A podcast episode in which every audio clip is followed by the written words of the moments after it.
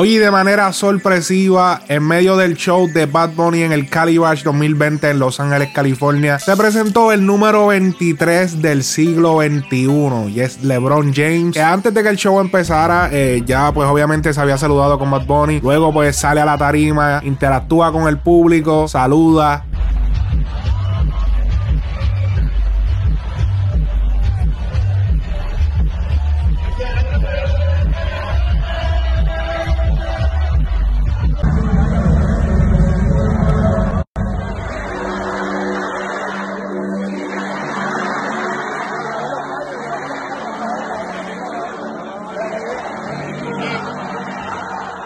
LeBron se supone que jugará el sábado, o sea, el día anterior, en contra los Oklahoma City Thunders, pero no se reportó al juego ya que tenía síntomas de flu.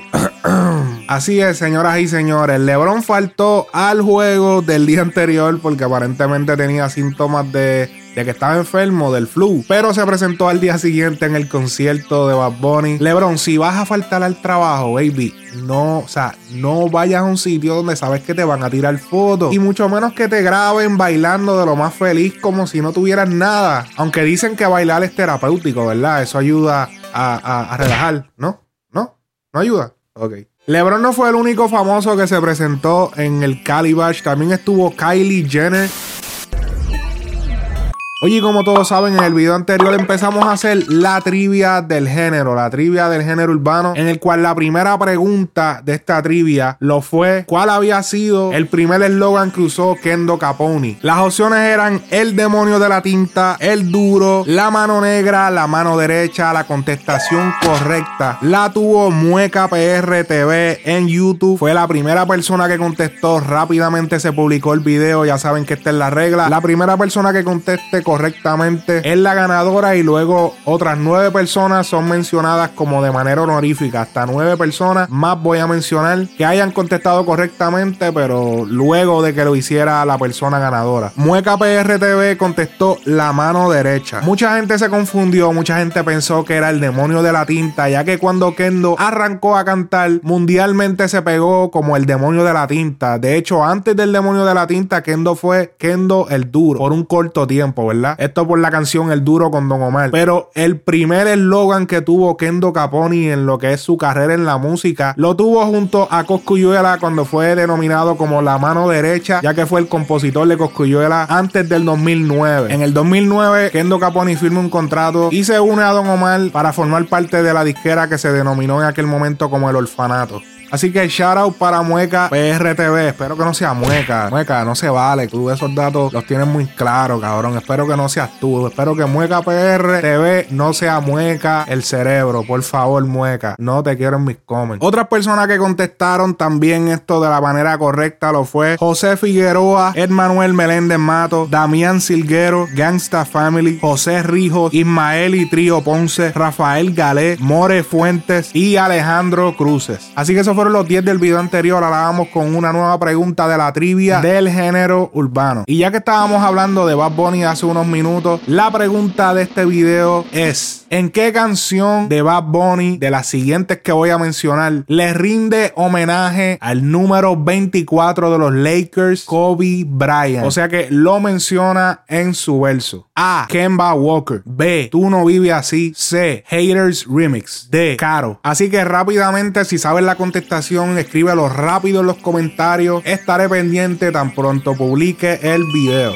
Arcángel próximamente empezará a trabajar lo que será la secuela de los favoritos, favoritos 2, y esto lo dejo saber en su cuenta de Twitter. Cuando escribió, tengo ganas de comenzar los favoritos 2. Este fue el álbum que produjo junto a DJ Luyan poco antes de que Luyan saliera de Flow Factory e iniciara su disquera junto a los Mambo Kings Hear This Music. Luego, horas después, tuiteó: Tengo tanto trabajo de estudio que no sé por dónde comenzar. A quienes les di mi palabra, tranquilo, es lo mejor que tengo. Estoy poniendo todo en orden para poder cumplirles como siempre lo he hecho. Disculpen la tardanza, pero si no me atiendo a mí primero, no podré atenderlos a ustedes. Arcángel también había publicado una foto junto a Will I Am, y esto durante su presentación en el Calibash slash 2020. También días antes de esta foto se le vio aparentemente grabando un video en lo que es una pista de aviones privados. Se le puede ver bien vestido y con pinta de que esto es un video musical. ¿Qué canción será? No sé, en verdad. Déjenlo en los comentarios qué opinan, qué canción será la próxima que Arcángel le grabará video. Me imagino obviamente que esto es de las canciones de historias de un Capricornio, así que déjenlo en los comentarios. Oye, Gringo de Baby Rasta y Gringo se expresa debido a la situación que tuvieron él y Baby Rasta en Chile. Esto pasó en Sala Premium DO, en donde un sujeto hizo unos disparos al aire mientras ellos estaban presentándose. En el momento que esto sucedió, se encontraban interpretando la canción Llegamos a la disco. Aparentemente, muchas personas, no, o sea, no sé cuál es, no sé qué tipo de persona pueda hacer esto, pero habían algunas personas tripeándose a Baby Rasta porque aparentemente eh, salió corriendo se vio un poco asustado cuando escuchó los disparos. O sea, eh, yo creo que es algo que yo haría también, pero vamos a ver lo que tuvo que decir Gringo acerca de esto. Él se expresó acerca de esto y de las personas que se han vacilado a Baby Rasta. Saludo a todos. Eh, voy a hacer este video porque tengo muchas personas que están preocupadas. Me preguntan cómo estamos. Nosotros estamos bien en, en, en respecto al tema del video que está corriendo. Unos disparos. Este, entienda que Baby Rasta ya ha estado dos veces eh, a punto de la muerte por varios disparos. Si su reacción fue reaccionar bien rápido, bien, porque ya él sabe lo que causa un disparo. So, para ustedes que están hablando y se están burlando, este, él no es Superman y nadie en el planeta Tierra es de hierro.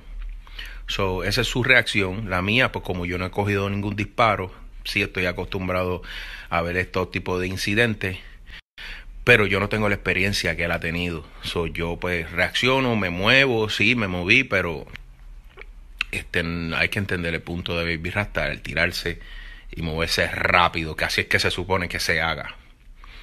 Entonces es lamentable que pasen este tipo de situaciones en los eventos donde hay personas jóvenes, adultos, hay de todo y tengan que pasar por, por una tragedia razón que sea, porque personas que se encuentran, hay personas que tienen problemas dentro de la discoteca, eh, dentro del evento, de el alcohol, las sustancias que se estén metiendo, pero claramente por lo menos yo me quedo tranquilo porque al yo ver el video que la persona disparó para el aire, no fue directamente para nadie. Pues yo puedo entender que eh, la persona se emocionó, sacó, escuchó la música de nosotros, está activo y sacó y disparó. So, en esa parte estamos tranquilos, este, estamos bien, Gracias a todos por el apoyo, gracias Chile, siempre les vamos a agradecer con el alma. La situación que habla Gringo que vivió Baby Rasta y el por el cual quizá eso le trajo, ese momento le trajo ese recuerdo de ese día, sucedió un marzo del año 2010, cuando Baby Rasta salía de un estudio de grabación a medianoche en el pueblo de Carolina y fue baleado junto a otras dos personas. A Rasta lo impactaron tres balas distintas, una de ellas le perforó un riñón. En la escena se recogieron múltiples casquillos de múltiples armas de fuego, entre ellas AK-47.40, sí, sí, como la canción que él tiene, 9 milímetros, un sinnúmero de casquillos, o sea que eran múltiples personas disparando hacia el vehículo que se encontraba Baby Rasta en el año 2010. Obviamente fue una situación donde estuvo al borde de la muerte, por unas cuantas horas no se supo mientras lo operaban eh, qué porvenir iba a tener a nivel de salud, pero gracias a Dios sobrevivió y hoy en día ha seguido su carrera y rehizo su vida, tiene familia, así que nos alegramos que nadie se ha herido en esta fiesta en Chile. Así que los que se están burlando, diablo, o sea, ¿nunca te has visto en un tiroteo? Parece que no.